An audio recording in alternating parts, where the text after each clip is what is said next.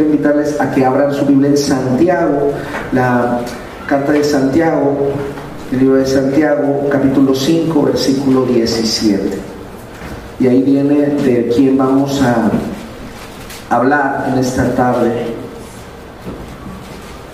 Dice así la palabra Santiago 5:17, Elías era un hombre sujeto pasiones semejantes a las nuestras. Quiero invitarle que todos lleguemos al verso para que vayamos de la mano. ¿Ya estamos ahí?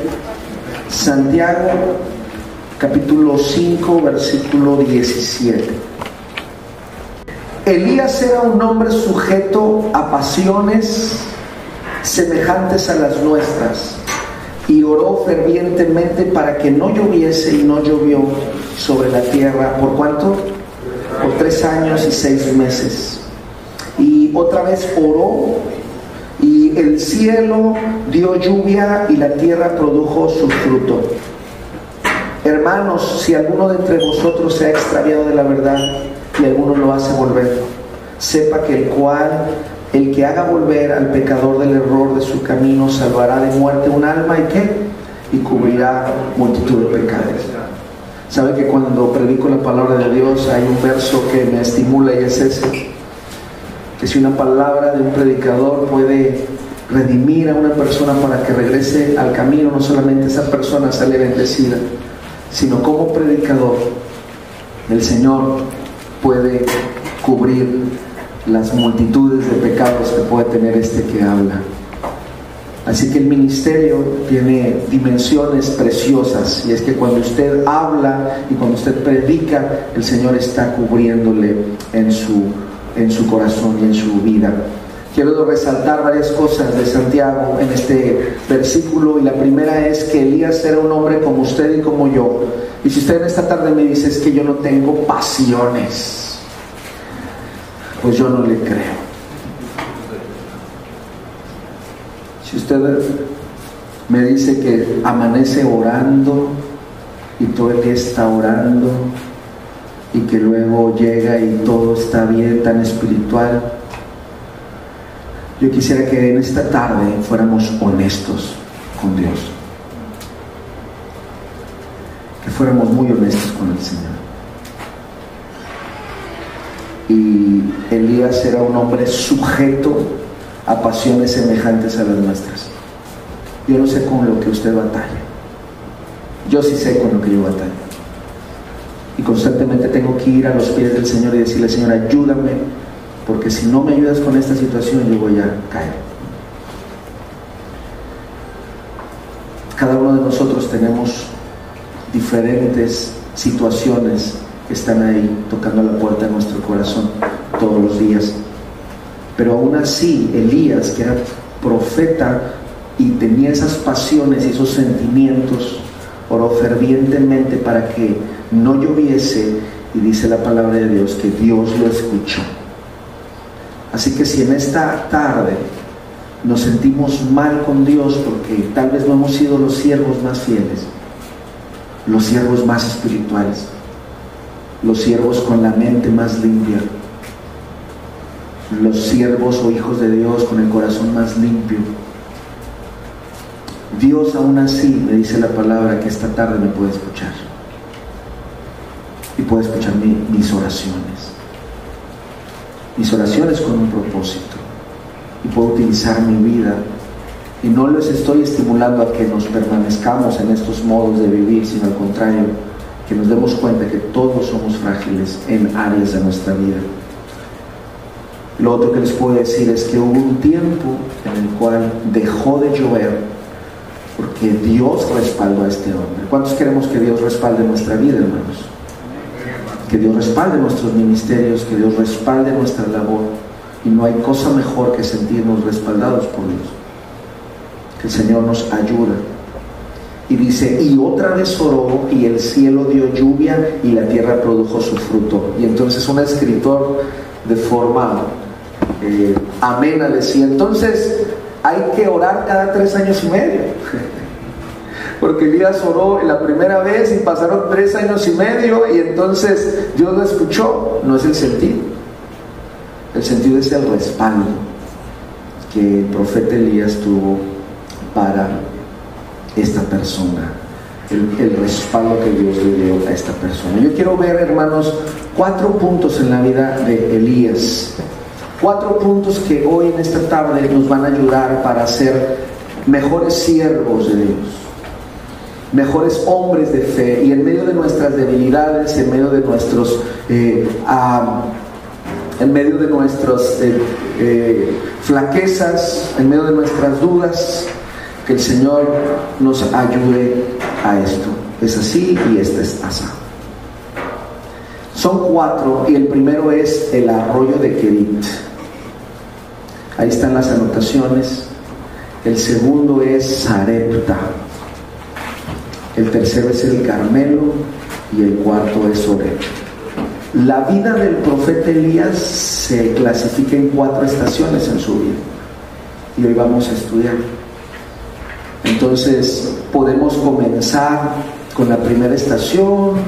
Quiero decirles que no podemos llegar allá si no tenemos el paso 1, el paso 2, el paso 3 y el paso 4. Y nos vamos a ir así. Yo quiero ser mejor siervo de Dios. ¿Por qué no revisamos la vida de Elías esta tarde?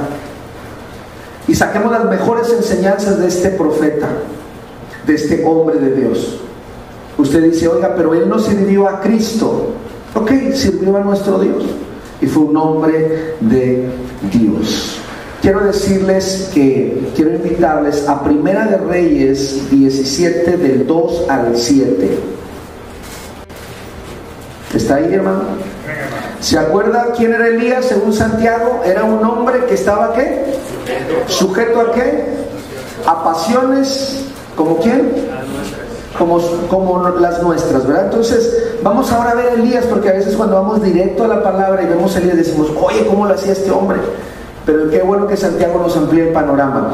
Estoy en Primera de Reyes 17 y voy a ver desde el verso 1. Y entonces Elías Tisbita, que era de los moradores de Galad, dijo a Acab, vive Jehová Dios de Israel, en cuya presencia estoy, que no habrá lluvia ni rocío en estos años, sino por mi palabra. Y vino a él palabra de Jehová diciendo, apártate de aquí y vuélvete al oriente y escóndete en el arroyo de Querid que está frente al Jordán y beberás del arroyo y yo he mandado a los cuervos que te den allí de comer.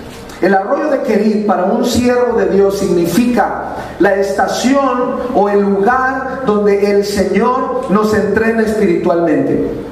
El arroyo de Kerit significa para nosotros un curso de iniciación de fe. A veces muchos de nosotros no conocemos a Dios. El arroyo de Kerit es cuando empezamos a conocer a Dios. Un Dios que tal vez lo hemos escuchado de oídas y entonces empezamos a conocerlo y a descubrirlo.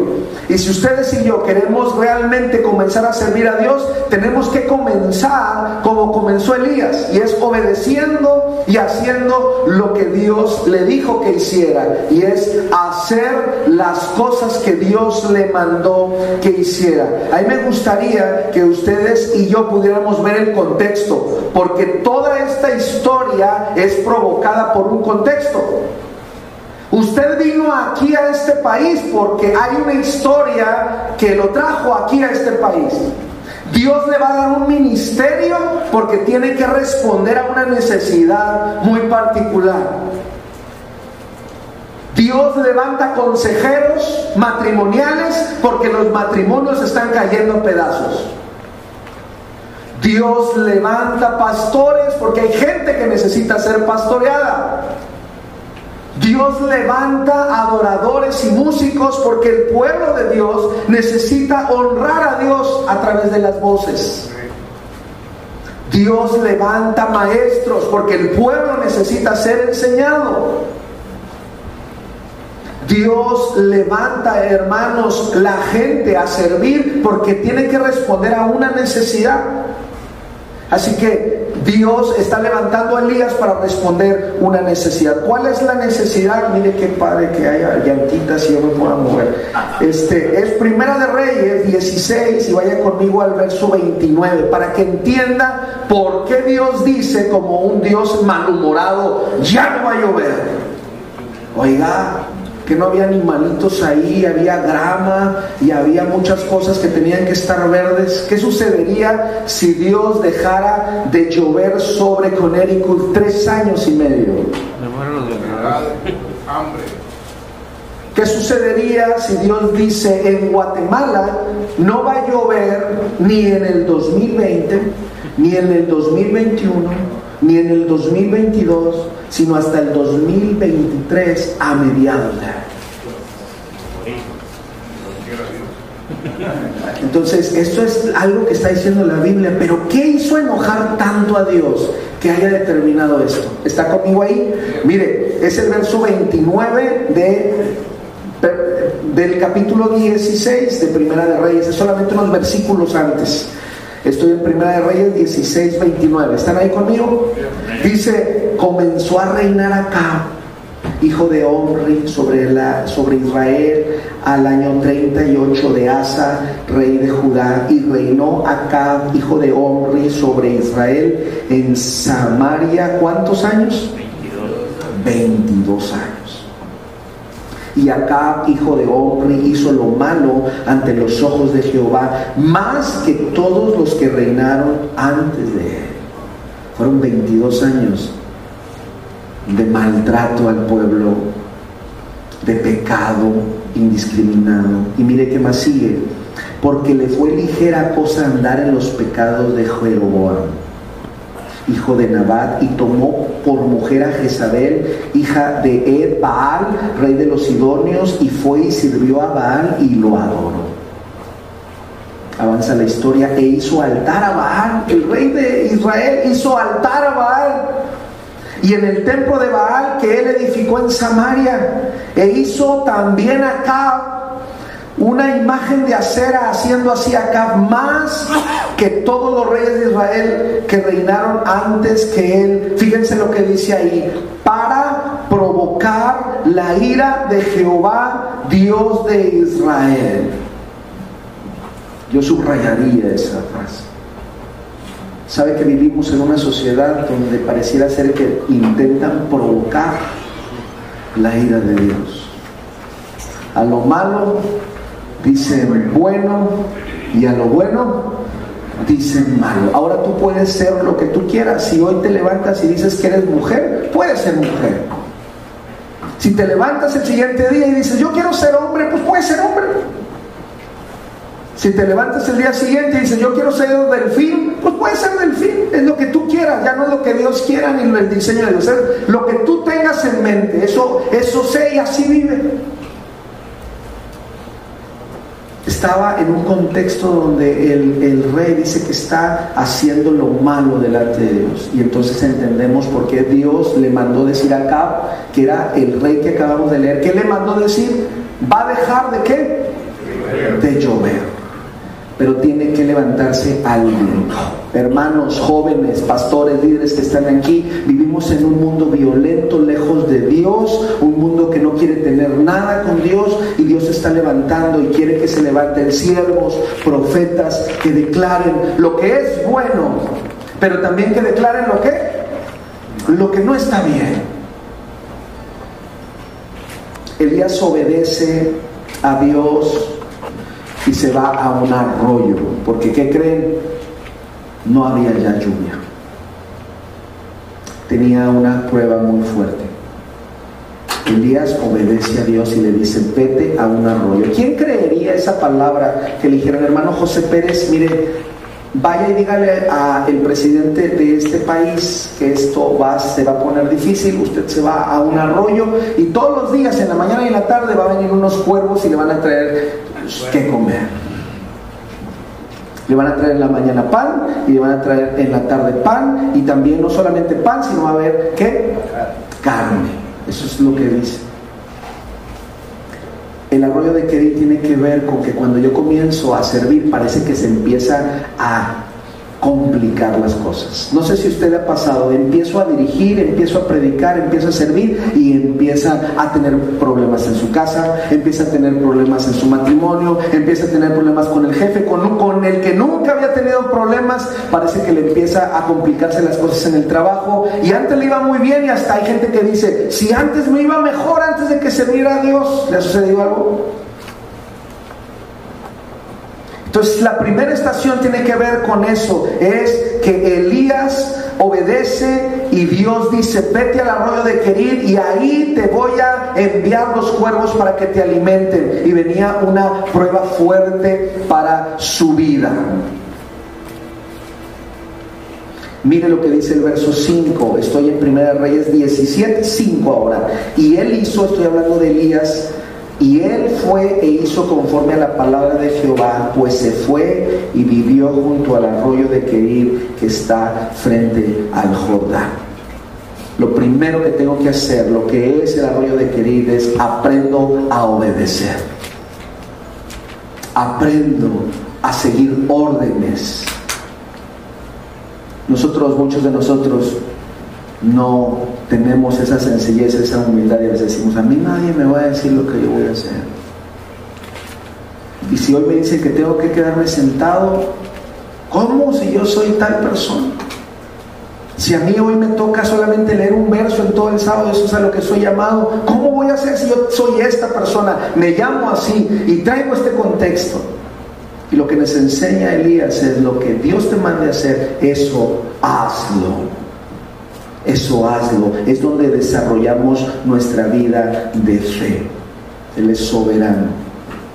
Y mire lo que dice allá a la vuelta en el verso 6. Estoy en Primera de Reyes 17, 6. Y los cuervos le traían pan y carne por la mañana y pan y carne por la tarde y bebía del agua sabe que por haber sido muy valiente y haber dicho lo que Dios le mandó a decir, tuvo que ir y huir a un arroyo y ahí esperar la provisión de Dios. Y ahí Dios lo proveía. Tomaba agua del arroyo y tomaba el alimento que Dios le proveía todos los días. ¿Qué tanto confiamos en la provisión de Dios? ¿Qué tanto confiamos en que Mañana va a haber provisión de Dios. Pasado mañana va a haber provisión de Dios. Y, en la siguiente semana va a haber provisión de Dios. ¿Sabe por qué hay poca gente sirviendo en los templos? El clásico porcentaje que es el 80-20, solamente el 20%, de las, el 20 de las personas en un templo son las que sirven. Y el otro 80% de las personas del templo no están, la mayoría de ellos, involucrados. Y yo no sé de qué porcentaje quiere hacer usted. Pero el 20% o el 10% o el 15% es el que dice Dios, oye, necesito que me sirvas. Y, y alguien dijo, ¿y cuánto me van a pagar la hora por ir allí? ¿Tú crees que yo voy a dejar de hacer lo que estoy haciendo y lo que estoy ganando por venir a servir? Sí. A eso somos llamados. ¿Por qué? Porque hay una realidad que tenemos que impactar en el nombre de Cristo. Algunos de nosotros pareciera ser que nos sentimos que Dios nos ha estado probando, probando nuestra fe. Miren que dice el verso 7, pasados algunos días se secó el arroyo porque no había llovido sobre la tierra. Así que hasta la única fuente de provisión que era el agua se empezó a, ¿qué hermanos? A secar, a escasear. Y entonces tenía dos opciones Elías empezarse a quejar. Tú me dijiste que me ibas a dar provisión. Tú me dijiste que me viniera aquí y ahora no hay. Tú me dijiste que estuviera en este lugar y ahora se está acabando. ¿Cuántos de nosotros hemos sentido que el arroyo se empieza a secar? Estamos en un lugar y de repente, oye, viene abajo. Y viene abajo. Y viene abajo. Nosotros decimos, pero ¿qué se, el Señor se está olvidando de mí o qué de qué se trata? Y quiero decirle que si tú estás sintiendo que en la vida tus recursos pareciera ser que están menguando, es porque Dios te está preparando para algo mejor en el servicio. Te está preparando para la siguiente estación. Si no crees, mira lo que dice, no, la palabra. Ahí en tu cuadernito, Isaías 49, 14, 16, no, no abras otra Biblia. Dice, pero Sión dijo, me dejó Jehová y el Señor se olvidó de mí. Se olvidará la mujer de lo que, de, de lo que dio a luz para dejar de compadecerse del hijo de su vientre. Aunque olvide ella, yo nunca me olvidaré de ti. De aquí que en las palmas de las manos te tengo esculpida delante de mí, están siempre tus muros. Yo no sé, dijimos que íbamos a ser muy honestos, yo no sé cuántos de los que estamos aquí nos sentimos molestos con Dios, porque hemos estado pidiéndole algunas cosas y esas cosas no han llegado a nuestra vida. Hemos estado esperando a ciertas bendiciones y esas como que todavía no llegan y nosotros decimos, se me hace que ya Dios se olvidó de mí Dios es lento para... Y entonces, como sentimos esto en nuestro corazón, de alguna forma así reaccionamos ante todo lo que tenga que ver con Dios y la iglesia. Dice Isaías 49, dice, ¿tú crees que Jehová se olvidó de ti? Si alguno de ustedes siente que porque estamos pasando alguna dificultad o alguna carencia en este momento, sentimos que Dios se ha olvidado de nosotros, la palabra de Dios dice, jamás se ha olvidado de ti. Dice, ¿cómo se va a olvidar una mamá de un hijo al cual dio a luz? Y luego se detiene y dice, ¿qué tal? A lo mejor si hay mamás que no tengan esa compasión y puede abandonar el hijo como hay gente que lo deja en la basura. Bueno, quiero decir, dice el profeta, dice, aunque ella olvide, dice, yo nunca me olvidaré y he aquí que en las palmas de las manos te tengo esculpida. ¿Sabe qué es esa hermosa ilustración? Mire sus manos, voltea a verse sus manos. ¿Cuántos de ustedes han tenido que apuntar algo en las manos porque son olvidadizos y quieren que no se les olvide un asunto? Levanten su mano, ¿quién ha utilizado las palmas para escribir algo? Compra la leche. Para el examen. Haz esto. Las respuestas del examen no valen en esta ilustración que han dicho, no se te olvide esto, y se lo ponen así en letra. ¿Cuántos hemos hecho eso? La mayoría de nosotros. ¿Sabes qué significa que esté algo en las manos de alguien? Es, es algo que no quieres que qué? Que se olvide. Isaías está diciendo que no está escrita nuestro hermano, nuestra vida en las manos de Dios, sino está esculpida. Es como si tuviera nuestro Dios una foto En el tiempo de Isaías no existía más que lo que viene siendo la imagen a través de esculpir la piel y trabajar eh, las maderas o trabajar diferentes materiales. Está diciendo, no me digas que Dios se olvidó de ti, sino que Dios tiene en sus manos la vida de mi hermano Johnny. No se le olvida. Tiene la vida de mi hermano Jesús López y no se le olvida. Tiene la vida de mi hermano Gerson y no se me olvida. Tiene la vida de mi hermano Marlon y no se le olvida de mi hermano Henry. Lo tiene en sus manos, algo presente. Y si no ha llegado, no es porque no tenga, ¿verdad? Como a veces nosotros le decimos al, hijo como papás, eh, oye, espérate. Oye, pero yo necesito estos tenis, espérate. y a veces le decimos, espérate, porque Espérate porque ahorita no hay tiempo para ir a llevarte. ¿Usted cree que tenemos a un Dios con escasos recursos, hermanos? Los sí de Dios, yo escuché esta frase y a mí me impactó mi vida. Los sí de Dios son para bendición y los no de Dios son para protección.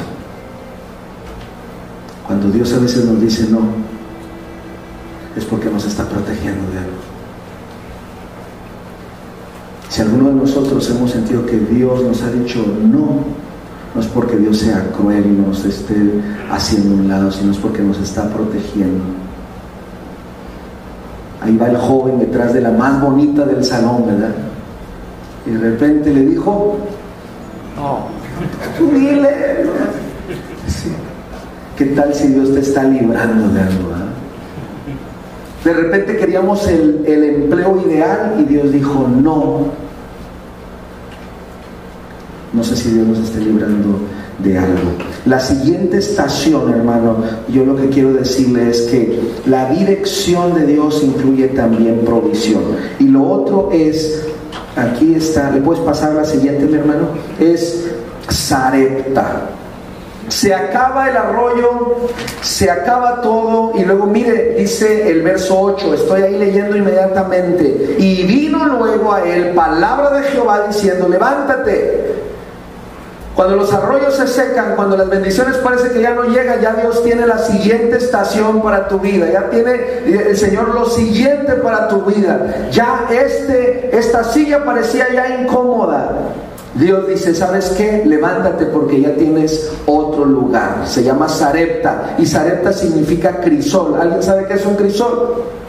Donde se calientan los materiales, se ponen al, al rojo vivo y es para utilizar, para sacar toda la impureza en materiales preciosos como el oro. Sarepta significa crisol. Y Dios le está diciendo a Elías, necesita seguir al siguiente paso en el servicio.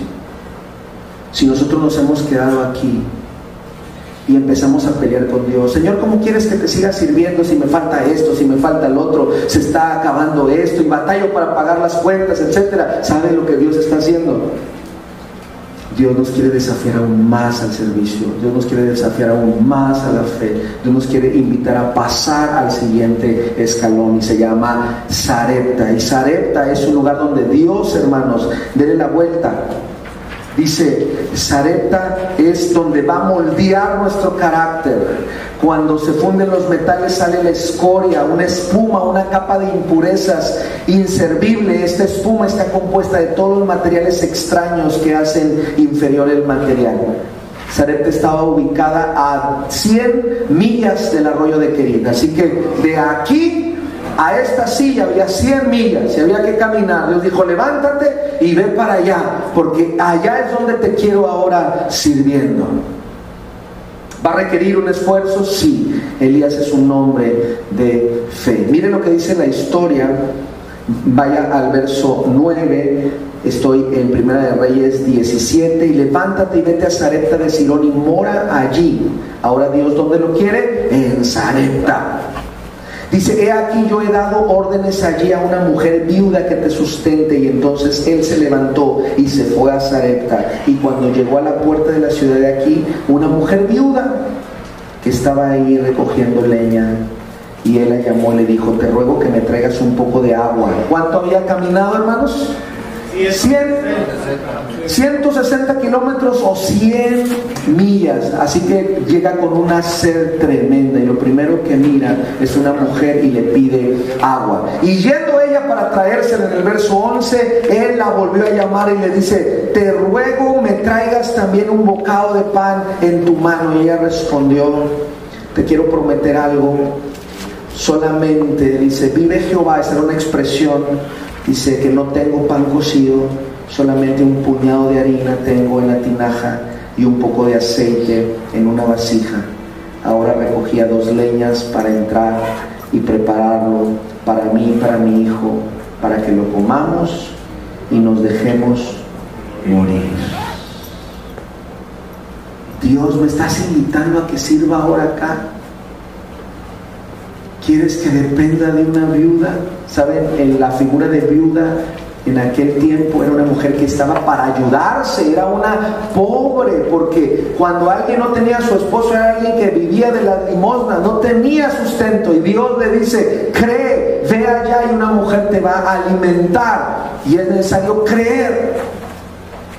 Cuando llega y ubica a la viuda, la viuda le dice, que te debe comer. Harina y voy a hacerme un taquito de harina y después de este taquito de harina ya no tengo más, nos vamos a dejar morir porque ¿qué crees? No ha llovido. ¿Tú sabes el culpable? ¿Saben quién era el culpable de que no lloviera? Él mismo. Para toda esa región el único culpable era quién? Era Elías. Él era el que había traído ese maleficio en toda aquella región. Y dice, que te ayude, que te dé de comer. Solamente tengo este puñado de harina y nos vamos a morir porque ya no hay más. Pero gracias a Dios porque Elías había pasado aquí. que pudo haber dicho y se pudo haber quejado Elías de Dios y le hubiera dicho, te equivocaste, me dijiste que viniera a Sarepta, es lo peor que me pudo haber pasado. Me dijiste que me viniera a Sarepta y que me ibas a mantener. Mira, la gente que según me iba a ayudar no tiene ni nada. Es viuda. Y es mujer. Era una deshonra que una mujer le ayudara a un hombre. ¿Cómo que me va a mantener? Hoy sí usted le puede decir a su esposa, ya me cansé de trabajar, así que a partir de hoy quiero que me mantengas. ¿Alguno se ha atrevido a eso? Bueno, si sobrevive después de decir eso, me platica. Imagínense si aquí no es tan fácil expresarlo, entonces en aquel siglo era decir, Dios me dijo que usted me va a mantener, ceñito, así a ver cómo le hace. A mí Dios me dijo que usted me va a mantener y a ver cómo le hace. Pero ya Dios había conocido a Elías y Elías había conocido a Dios. Y yo creo que salió la autoridad espiritual de este hombre y dijo, oye, yo conozco a un Dios que me alimentó de cuervos. Yo conozco un Dios que nunca me falló, me mandaba pan en la mañana y me mandaba pan en la tarde. Si Dios me sostuvo en México, que no me pueda sostener aquí. Si Dios me sostuvo con un trabajo tan humilde que tenía hace 10, 20 años, que no me puede y nos pueda sacar adelante en este momento. Si en algún momento estábamos batallando y salimos adelante, yo le digo a mi papá, ¿cómo le hiciste para dar educación a cinco personas? Nosotros somos cinco hermanos. Y por la gracia de Dios y la bendición de Dios nos dio educación a todos. Digo, ¿cómo lo hiciste? Y si podemos ver un Dios en la fidelidad de la generación, creo que tenemos el mismo Dios, ¿no cree? Y no sé si usted se pregunta, ¿cómo hicieron nuestros padres para sacarnos adelante? Si éramos tantos. Y conocían al Dios de quién? De Elías. De Elías. Y a veces nos preocupamos tanto y cerramos la mano al servicio porque pensamos que nos va a faltar algo. Y hoy Dios a todos, incluyendo este que está hablando, nos desafía nuevamente cuando estudiamos la palabra. Si usted dice que nos va Dios a proveer, Dios nos va a proveer. Y mire la palabra del verso 13.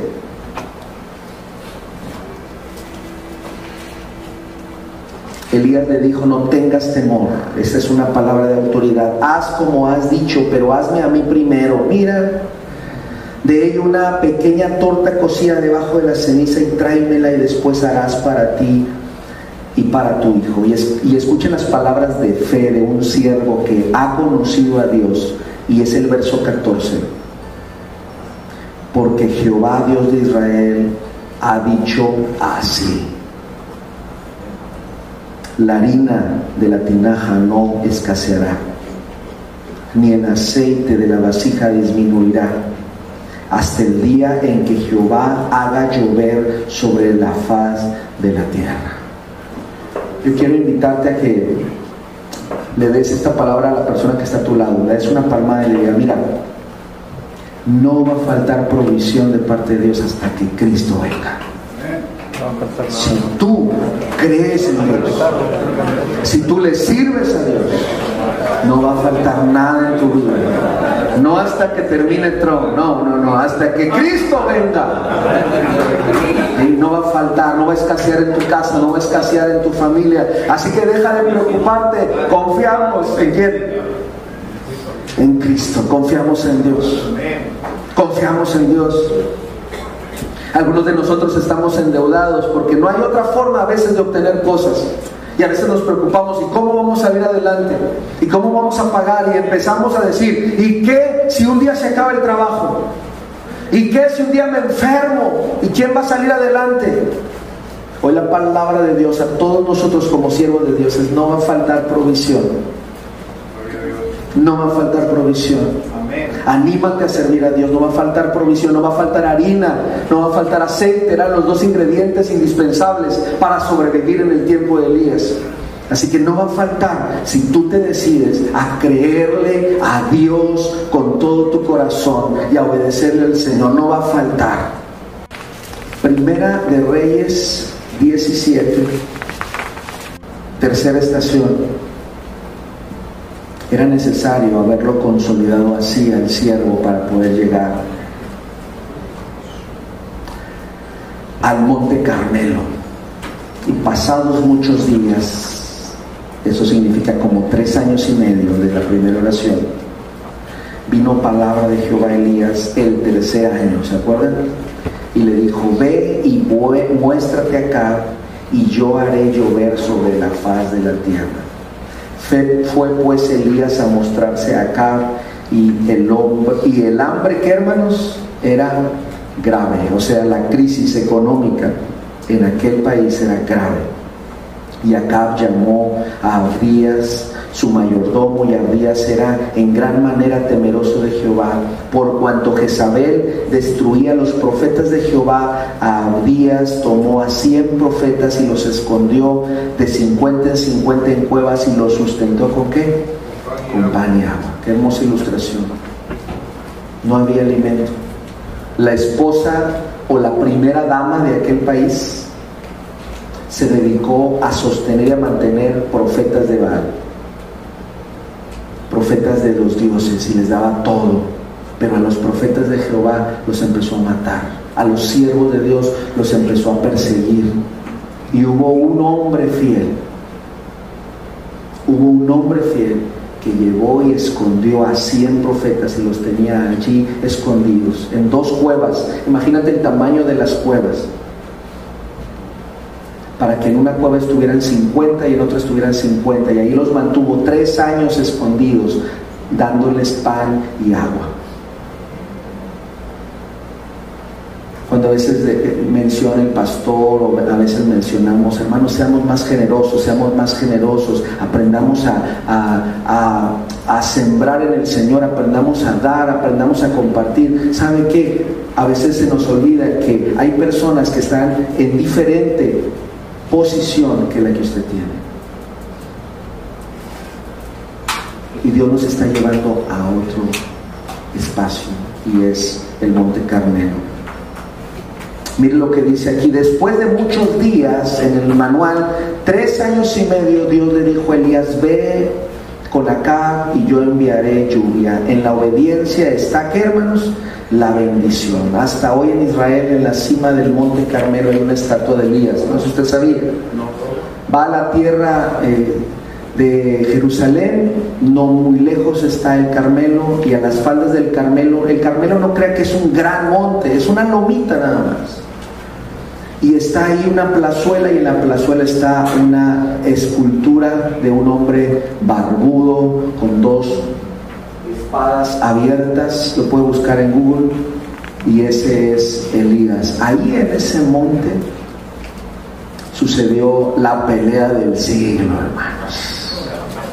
Y no fue el canelo, hermanos, no. La pelea del siglo. Uno contra más de 400. Había que convertir nuevamente el corazón de ese pueblo que se había olvidado de Dios. Pero Dios fue preparando a su hombre. A veces queremos que ya Dios nos mande predicar a mucha gente cuando no pasamos por el proceso. Ese es el proceso. Y entonces Dios manda a Elías a esto.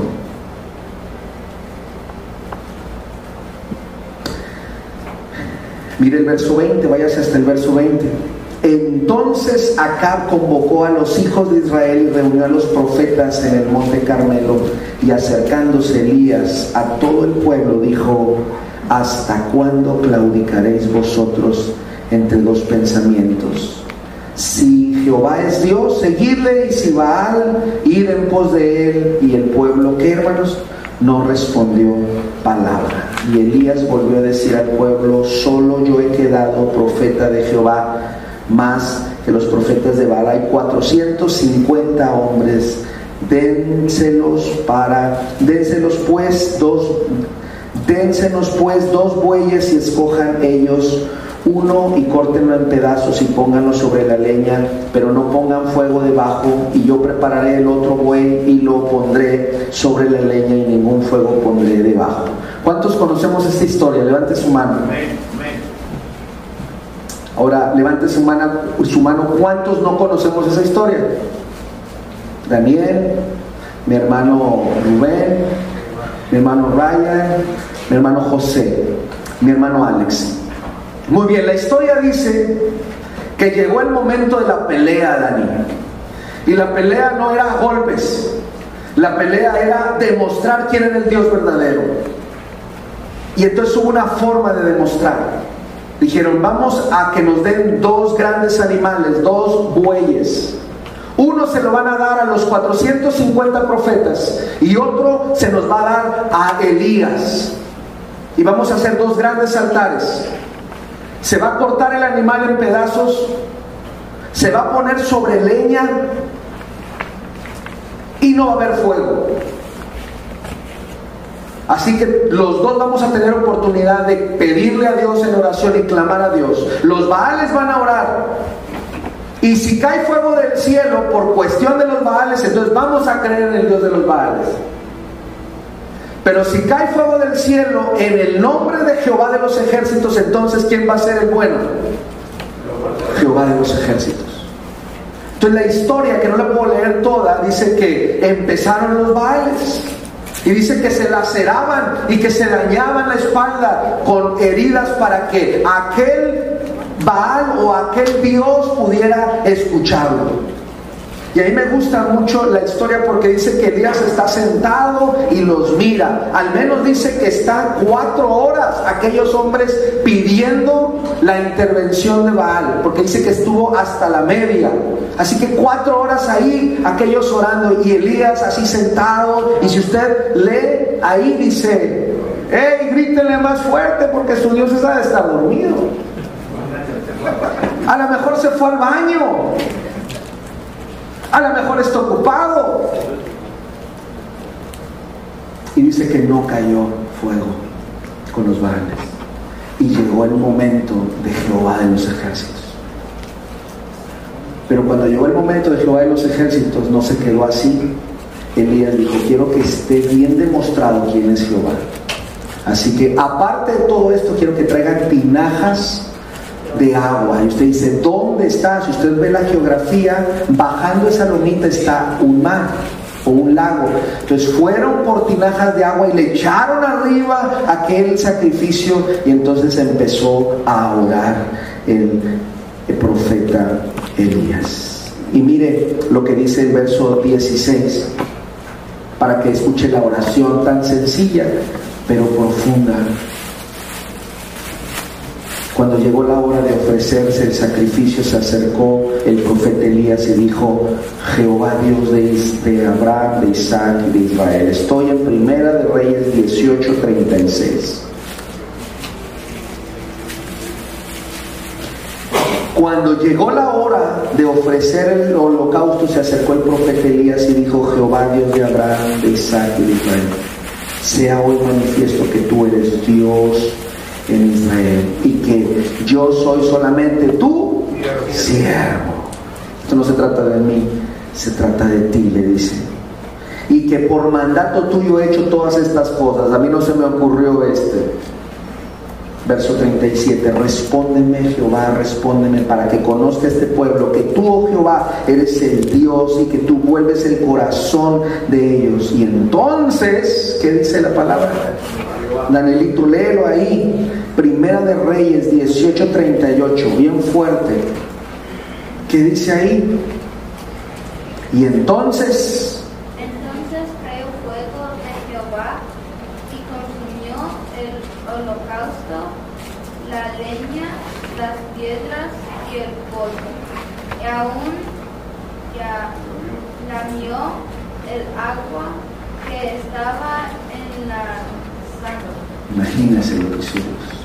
Cayó fuego del cielo y acabó con todo aquello. Queremos ser siervos de Dios, que sean respaldados por Dios. Tenemos primero que pasar por el arroyo, aprender a confiar. Tenemos que pasar por Zareta y tenemos que llegar aquí al Carmelo y llenarnos de autoridad, decirle, Señor, respáldame, ayúdame, bendíceme. Dice la palabra de Dios que después de que llovió fuego, llovió agua.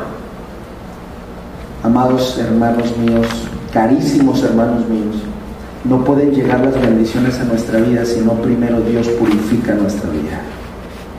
Estamos buscando las lluvias de las bendiciones, pero no llegaron al pueblo de Israel hasta que no cayó fuego y se decidió el corazón de aquel pueblo. Y entonces dice la palabra que cayó la lluvia.